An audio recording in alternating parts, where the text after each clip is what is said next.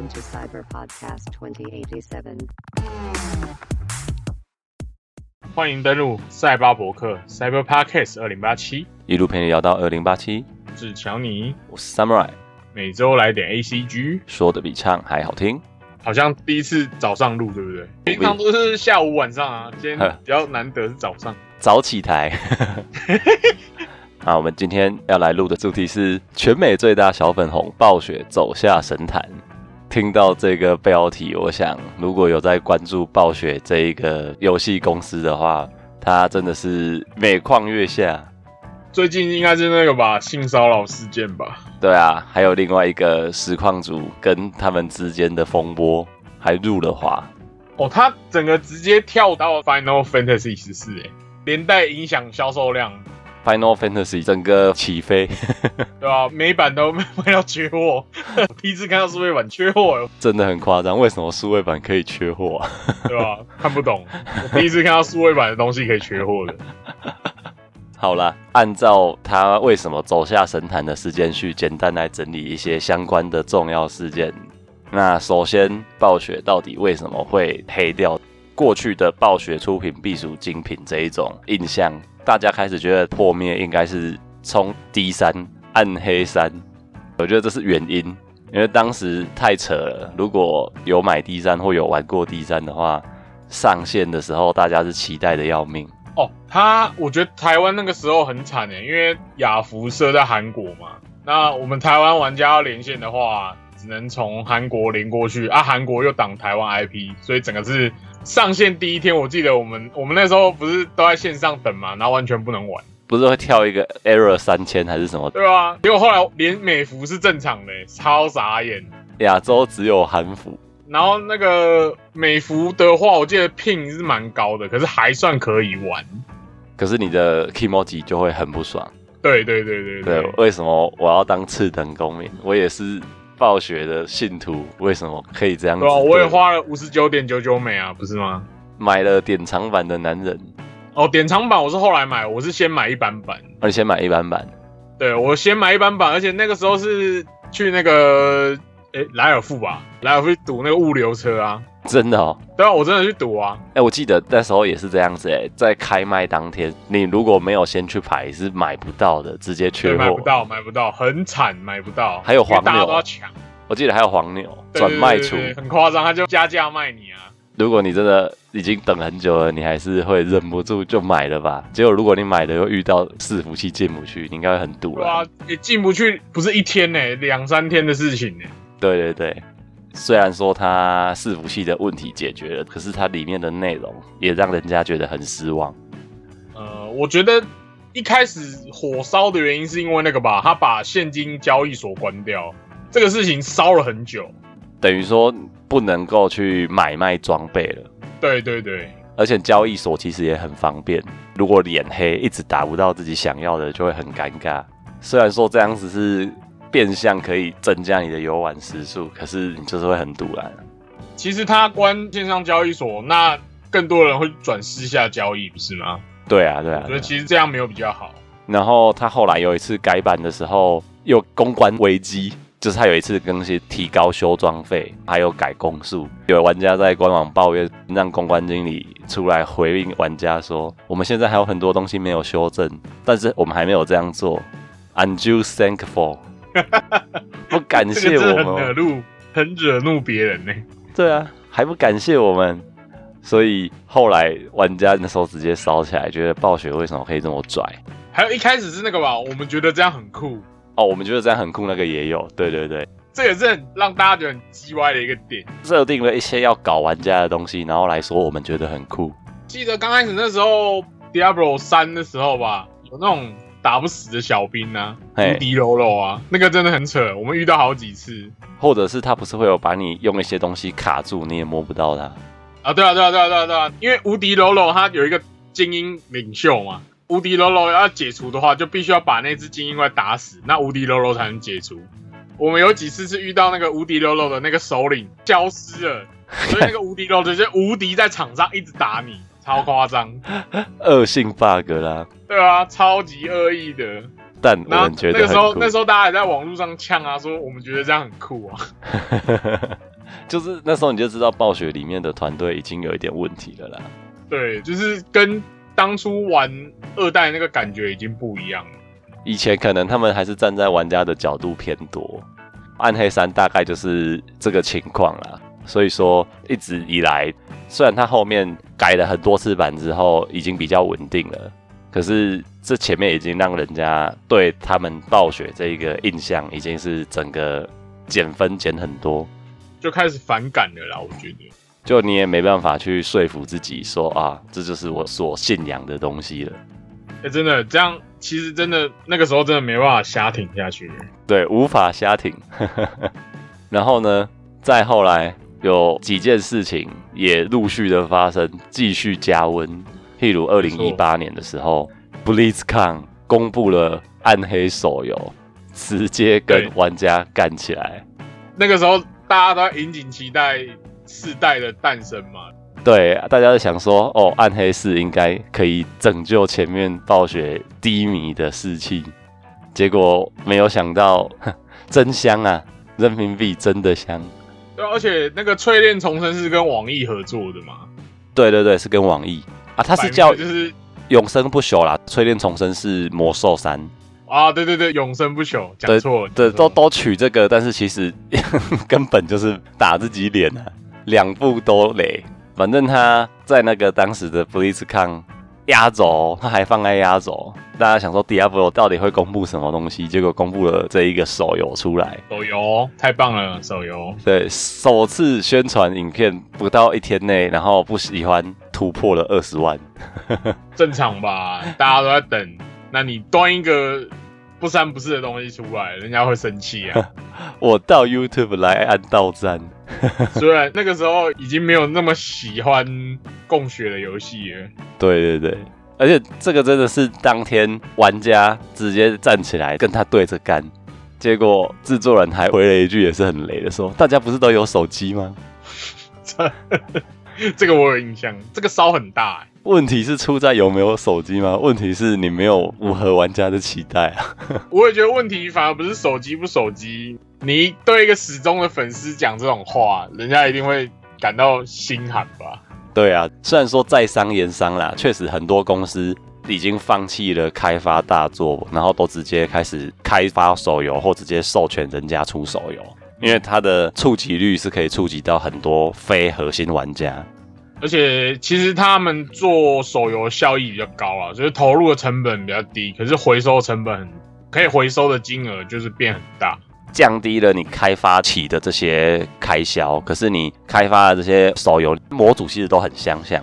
网易的吗？对啊，对啊，对啊，就类似吧。因为它会因应你的行动装置的操作，所以很多东西都会大幅简化，就会感觉有点廉价。我必须说，它就是会带来一种廉价，没有像你在电脑上可以去用很多的操作，可能按键就少一半的这样子。虽然说方便游玩，可是这件事情就会让人家觉得它的用心的方向跟玩家是背道而驰啊。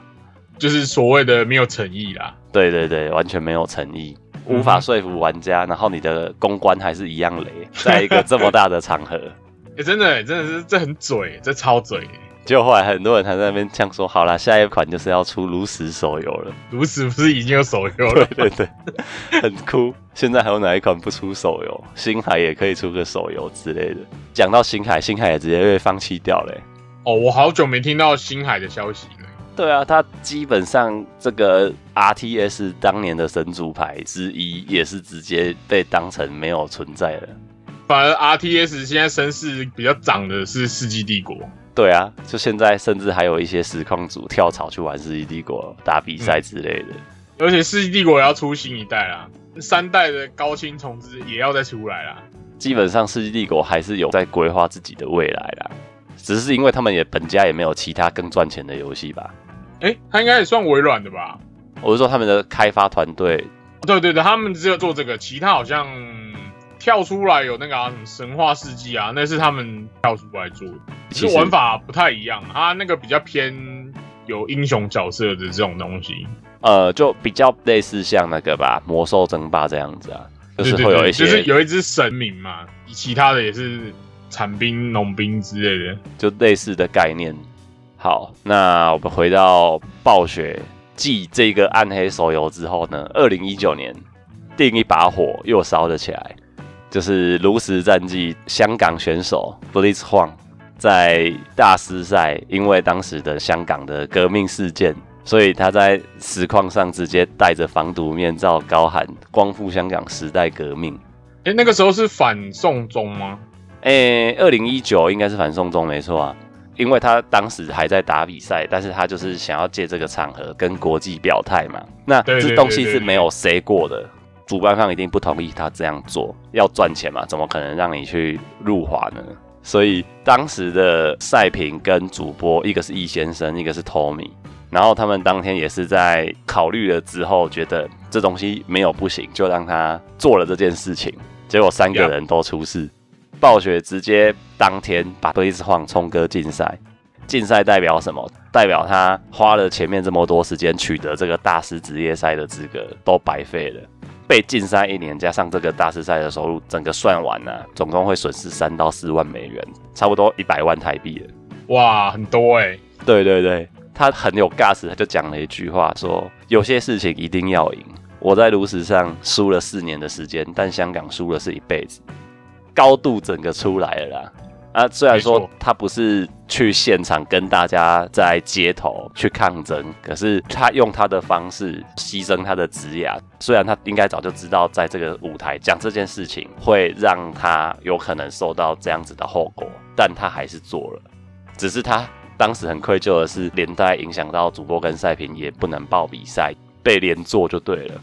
后来两个人也出来讲说，他们还是不后悔，以他们在现场的专业考量，就觉得在台湾这个场合应该没有不可以做这件事，但是还是对暴雪的惩处很无奈。就这件事情也让国际看到暴雪的膝盖有多软。我记得这个事情之后吧，就开始变成大家都在讲供血啊。这是他真正意义上成为供血全美最大小粉红的一个成名事件呢、应该就是从这个时间点开始吧。对，后续其实如此也有很多抓嘛，譬如说在国外有那个女选手在抱怨说应该要给他们保障名额之类这些事情，哦，但因为这个跟暴雪本体就比较无关，这是比较偏选手，所以就我带过而已。结果因为 Blitz Huang 这个事件，连带到今年最红的就是 S Mongo 这一个实况组，过往是被叫魔兽秃头，专门在实况魔兽他铁粉哎，他超铁。铁到爆炸，甚至他可能之前连那个官方都跟他互动良好。对啊，对啊，对啊，我记得他那时候超级铁。他六月还七月无预警开始玩起了 Final Fantasy 十四，引发所有的人关注，一天就飙破了二十二万人观看，比官方自己实况收看人数还要多。结果暴雪员工不爽就算了，还跑出来在推特上骂他是个混蛋，他就也在推特上跟那个员工站起来就对了。身为魔兽世界的忠实玩家，他过去开台的时候也常常嘴其他游戏，在海外魔兽的最大对手，也就是 Final Fantasy 十四，也是他常常 diss 的对象。diss 很多次啊。其实日系跟美系就是差很多嘛，他们在游戏的考量点上，结果没想到他居然就在六月中的时候跟他的粉丝松口说，他可能会想要试着玩玩看，到现在已经是常驻 Final Fantasy 十四，对啊，我看他已经魔兽好像整个放弃。连史克威尔艾尼克斯都在他的推特下面跟他讲说，欢迎来到艾艾欧泽亚，从艾欧尼亚跳到艾欧泽亚了。哎、不是艾泽拉斯啊，讲说艾欧尼亚是隔壁棚的事情。然后呢，他也讲说，虽然有些玩家觉得我背叛了魔兽，但他不在乎这件事情，因为他已经根本没办法接受暴雪对于之前旗下游戏的这些处理方式了。他之前是说他不认同暴雪现在这些理念了啦。吃相难看也就算了，可是他已经成为了言论审查工具这件事情，真的触犯了欧美的那种自由价值观。而且也也失去他当初的中心价值了。对啊，对啊，对啊，所以就变成说，他在前阵子的实况还讲了一句话，直接点名 CCP 中国共产党。我直接跟你们讲了，台湾就是一个国家，中国就是监狱。哦，这个我有看到，对小粉红群起高潮。然后当时 NGA 就是中国那边的游戏论坛，本来还很多人在追他的实况，就连他跳到 Final Fantasy 四也有很多始终的粉丝在对啊，对啊。更新，结果马上直接删掉，然后开始公告我们永远支持国家之类的。笑死！下面就有人很无奈的出来讲说啊，这些外国人就是被洗脑啊。境外势力啊，对对对，你们这些外国玩家好好玩游戏干嘛呢？一定要被洗脑啊！不是啊？那现在什么东西都会扯上政治啊，真的是这样啊？而且真正让他决定这件事情，除了之前冲哥事件，最让他受不了的就是最近这个加州的诉讼，因为动视暴雪他前阵子爆出了一件很大的丑闻，就是它里面有一个兄弟会文化性骚扰很多女员工。对对对，这个闹很大。然后也有性别歧视，包含说他们在薪资、升迁跟一些工作方面啊，对女性跟男性都不平等。那这件事情其实就已经很违背现在的风气。现在你还敢跟政治正确对着干？在这一个事件里面呢，有一个女员工长期受到性骚扰，在跟男主管出差期间差点自杀。哎，是差点自杀还是已经？哎，已经自杀，已经自杀，拍谁？是直接在出差期间就自杀了。哦，对啊，我记得是直接自杀，然后死掉了。对对对对对，这件事情啊，官方居然是出来反驳，而不是出来道歉还是灭火，他是继续点火，说加州政府应该要支持我们这个在地大游戏公司，怎么是挺这些空穴来风的指控。这件事情让刚刚讲到的 S 梦 Go 直接把电脑里面所有跟暴雪有关的游戏全部砍掉，专心实况 Final Fantasy 十四，出来表明立场，就是他不会再回到暴雪游戏里面去了。接下来，玩家希望魔兽里面删除掉跟那一个性骚扰丑闻有关的设计师的彩蛋，暴雪后来也同意要删掉。可是这件事情还没落幕的时候，里面的员工高层发公开信，可能叫员工就是不要出来乱讲话。结果嗯 Twitter 上面三千名暴雪员工联署，然后出现了那个 Active Blitis Walk Out，就是拒绝玩动视暴雪这个 Hashtag 也都已经开始烧起来。哇，然后暴雪他们本部不是有一个狼骑兵的雕像吗？哦，对对对，在那个门口那边嘛。对，然后那个狼骑兵雕像下面都有写说，他们过往核心理念就是 Every voice matters，play nice，play fair，还有 lead responsibility，我们要听所有的声音，我们要做对的事情，我们要负责任。结果全部都被员工盖起来，暴雪已经不再是代表这些价值观了啦。两年前竞赛 BlizzCon 的时候，这个也被盖起来过。对啊，对啊，对啊，那个时候已经有盖过一次，我记得。结果现在就是演变成内外交战，外部要面对诉讼，内部要处理这些已经快要压不下来的员工的怒火。就在这个时候，连隔壁的 Ubisoft 都跳进来参战，他们上千名员工联署说，不止暴雪啊，我们家里面也是一样。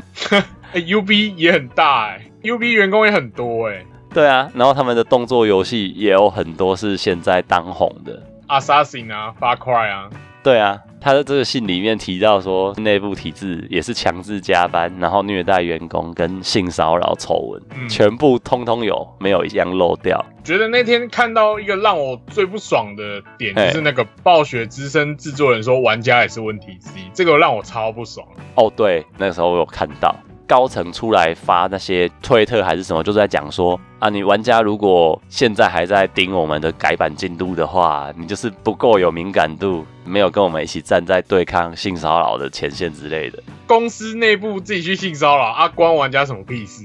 对啊，听到上面讲这种话，玩家当然没送啊，自己不负责任，还把事情怪到玩家身上，玩家有够衰。这个真的超扯，这个有够扯。总结以上，现在为什么我们认为暴雪走下神坛？我觉得已经不是过往的那个我们会去支持的暴雪了。对对对，应该他已经是公认走下神坛的啦。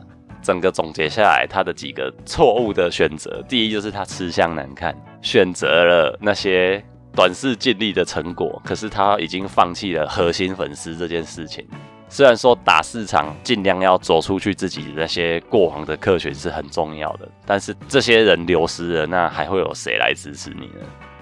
接下来就是他工作团队也出走，譬如说炉石有一个 Ben Bro，就简称 BB 啦，他其实当时也是很有心在帮已经快要没有什么新意的炉石去做很多的调整，可是后来也是用脚做平衡，然后他就干脆不晓得是被赶走还是他自己就选择出去做别的事情了，因为嗯怎么样做都没办法让玩家满意就对了。然后其他工作团队，不管是魔兽本体啊，还是斗争特工，也都是红了之后，那些最核心的领导者就直接出去了。那个 Overwatch 很惨耶，现在都没人玩呢。Overwatch 当时还被称作毒品呢、呃，刚刚出的那时候，再再吸一口就好，也很红。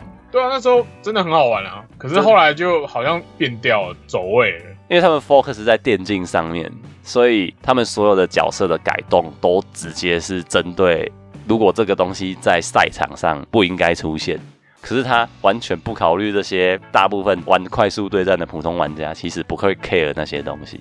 因为我觉得普通玩家想要的就是更多的角色，可以玩更多的东西。他们那些平衡，那是你们公司要做的事情，关玩家屁事。一般人不会去 care 这个啊。应该说他平衡要做，但是他不能只顾比赛这件事情。譬如说，好，啊今天我这个阵好了，就特别 OP，你就去砍掉它其中的某一个环节，结果连带影响到根本不是选手的玩家。